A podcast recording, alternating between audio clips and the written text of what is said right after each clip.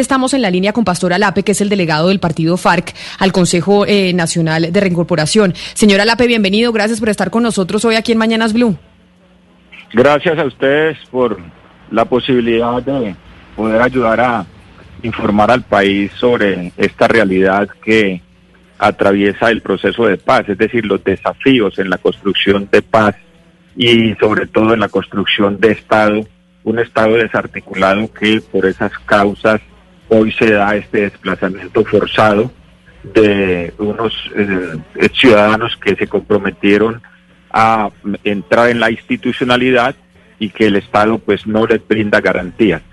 Señora Lape, déjeme, yo lo voy a interrumpir sobre eso que usted está diciendo, sobre el desplazamiento forzado y sobre ese término, porque ayer cuando dimos la noticia de ese traslado de 93 personas en donde hay excombatientes y miembros de la comunidad de Ituango a Mutatá, se comunicaron con nosotros de la ARN y nos dijeron que estábamos diciendo algo que no era cierto. Por eso hoy los invitamos a salir al aire y incumplieron la cita.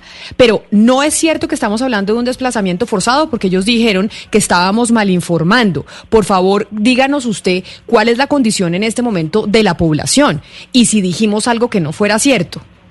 A ver, es que primero que todo hay que entender que el funcionario que queremos en un Estado moderno es que asuma la responsabilidad de funcionario de Estado y no que esté haciendo política día a día.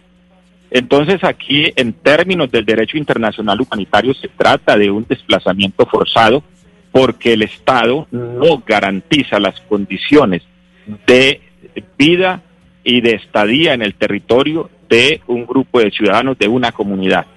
Y aquí diríamos, está el Estado a partir del gobierno nacional y la agencia ayudando a la movilización de esos ciudadanos. Pero eso no, eh, diríamos, oculta una realidad que es que el Estado no ha sido capaz, no tiene la voluntad de brindarle a los ciudadanos en el territorio todas las condiciones de seguridad para la construcción de paz, para construir el tejido social de la paz, de la reconciliación. Entonces, esa es la condición. Esto no tiene otro término sino desplazamiento forzado y estos ciudadanos que hoy están en Santa Lucía son víctimas de un desplazamiento forzado. Esa es la realidad. Es decir, el, gobierno, el funcionario puede decir otra cosa, pero esa es la realidad. Señora Lape, una, una de los de los argumentos que se han dado es que pues los ETCR tenían un tiempo de duración y que este ya había cumplido su tiempo. A las personas que dicen que este ya era el tiempo de duración, ¿cómo se les puede explicar que no es por por eh, vencimiento del término del término del, del ETCR, sino que es eh, precisamente por las condiciones en que se está viviendo? Hablemos un poco de esas condiciones. Sí, es que la paz además y el acuerdo así lo señala tenía que mm, comprometerse el Estado a partir de los diversos gobiernos de garantizar la vida de todos los ciudadanos. Eh, el acuerdo en sus cinco puntos fundamentales, pues primero establece que hay que formalizar, por ejemplo, la propiedad de la tierra y llevar la institucionalidad al territorio.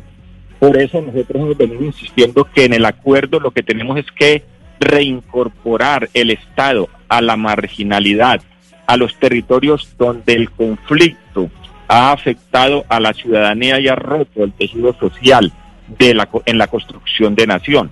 Y esto es lo que fracasa en Ituango. Es decir, aquí lo que estamos, eh, diríamos, a la, a la mirada de lo que implica eh, una sociedad de Estado de Derecho, aquí fracasa el Estado y tiene que aceptar y vincularse hoy el Estado a ayudar a, desplazar a unos ciudadanos que el mismo Estado no fue capaz de garantizarles su supervivencia en el territorio, pero que además mucho más grave, quedan otros ciudadanos en el territorio a merced de una serie de factores eh, violentos en los que el Estado no está haciendo su intervención de manera integral, de tal manera que pueda romper todo ese ciclo de violencias estructurales que han caracterizado la vida política de esta nación. Diríamos, esas son las realidades que estamos enfrentando hoy y al que estamos llamando a todos los funcionarios del Estado a que empecemos y a la sociedad colombiana, que nos movilicemos porque el acuerdo de paz nos dio esa posibilidad, esa esperanza de construir nación y no podemos, diríamos, hoy solo por eh, falta de responsabilidad y compromiso político del partido de gobierno y del gobierno actual entrar a transitar esos caminos de la esperanza, que es lo que nos dio el acuerdo de paz. Señora Lape, hablemos un poquito de, del, del desplazamiento que se va a hacer Em, de Ituango a Mutatá. Son casi 16 horas por una trocha, hay 93 exguerrilleros, 14 menores, dos mujeres embarazadas. ¿Cuáles son las garantías y bajo qué condiciones se va a desplazar esta comunidad eh, que pues tiene que caminar mucho tiempo? ¿El gobierno sí le está dando a ustedes, digamos, las garantías para que se puedan desplazar de una forma segura? Digamos que eh, los elementos materiales, pero los elementos que podríamos llamar como subjetivos, quiere decir el funcionario como tal, ahí tenemos dificultades porque mirar la, la región bajo la óptica de Bogotá al territorio es muy complicado. Ahorita estamos en un debate porque la gente está, está terminando ya ya creo que empezaron su ya de comunicación, entonces se montaron internet, que era lo último que iban a bajar, y acaban de salir de, de Santa Lucía. Eh, eso implica más o menos cuatro o cinco horas a la cabecera municipal de Ituango. O sea que eh, le calculamos que están llegando a Ituango a las 3 de la tarde. La alcaldía de Ituango eh, abrió el espacio del coliseo para que la gente descanse hoy y puedan salir mañana a las 3 de la mañana. Es un viaje casi de 20 horas eh, para llegar a Mutatá. Quiere decir que si salen a las 3 de la mañana, están llegando mañana aquí a Mutatá. Yo estoy aquí en la, en la región esperándolos. Estarían llegando más o menos, le calculamos, entre 6 a 8 de la noche.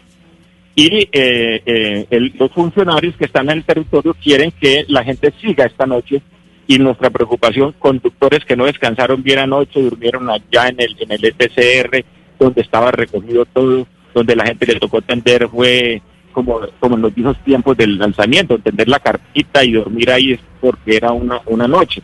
Entonces, la, la, condición más, diríamos, incoherente de, entender que esa gente tiene que dormir ahí. Y eh, entonces ya le, le, presionaron al alcalde que no ofrezca el coliseo. Es decir, es una incoherencia total eh, en el sentido de poder garantizar todas las condiciones humanas, humanitarias, para que ese desplazamiento de la gente sea lo menos traumático.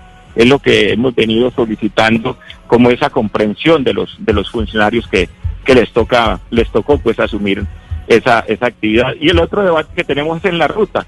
Los que conozcan Antioquia, pues una cosa es uno viajar por la carretera central y otra cosa es que lo van a meter lo que llaman la ruta de la leche, una ruta que no la tienen controlada en la institucionalidad de que hay actores armados, es decir, por San Pedro eh, de los Milagros a bajar a, a, Sopetrán. Eso no se le ocurre sino en la cabeza de alguien que tenga una serie de prevenciones para ocultar esta realidad que, que, que, que, está viviendo el país y que necesita que, que, pues el mismo gobierno los asuma como retos en, la construcción de, de país, en la construcción de paz, en la construcción de nación. Entonces quieren meternos la gente por ahí, que eso nos implica cuatro o cinco horas más, y por unas trochas que son bien difíciles para el tránsito de, de, los vehículos que van llevando la gente. Entonces esa es todavía parte del debate en el que estamos tratando de, encontrar eh, de parte pues de los funcionarios del gobierno eh, esto coherencia en esto. Eh, pareciera que, que, que temieran de que nuestra gente se fuera a bajar en Medellín y hacer un, un meeting y decir que, que van, de, van en desplazamiento, cuando todo el país sabe y, y, los compañeros pues con ese cansancio lo que quieren es llegar a Urabá rápido y no van a llegar allá en la noche a un hotel cinco estrellas, van a llegar es a radicarse, en empezar a organizar, como se dicen, los cambuches donde dormir está, eh, en la noche. la situación está así, en esas condiciones. Y por eso, y por eso lo llamábamos precisamente para escuchar de una voz de, de, los representantes de esa comunidad que está teniendo que trasladarse por fuerza mayor para que nos contaran detalles de qué era lo que estaba pasando. Señora Lape, antes de despedirlo, hay un oyente que se llama Francisco que me dice que por qué le seguimos llamando por el área, por el alias y no por su nombre. Yo creo que esta discusión la hemos tenido muchas veces, pero a ustedes no les molesta que le sigan llamando por, llamando por el alias, ¿o sí?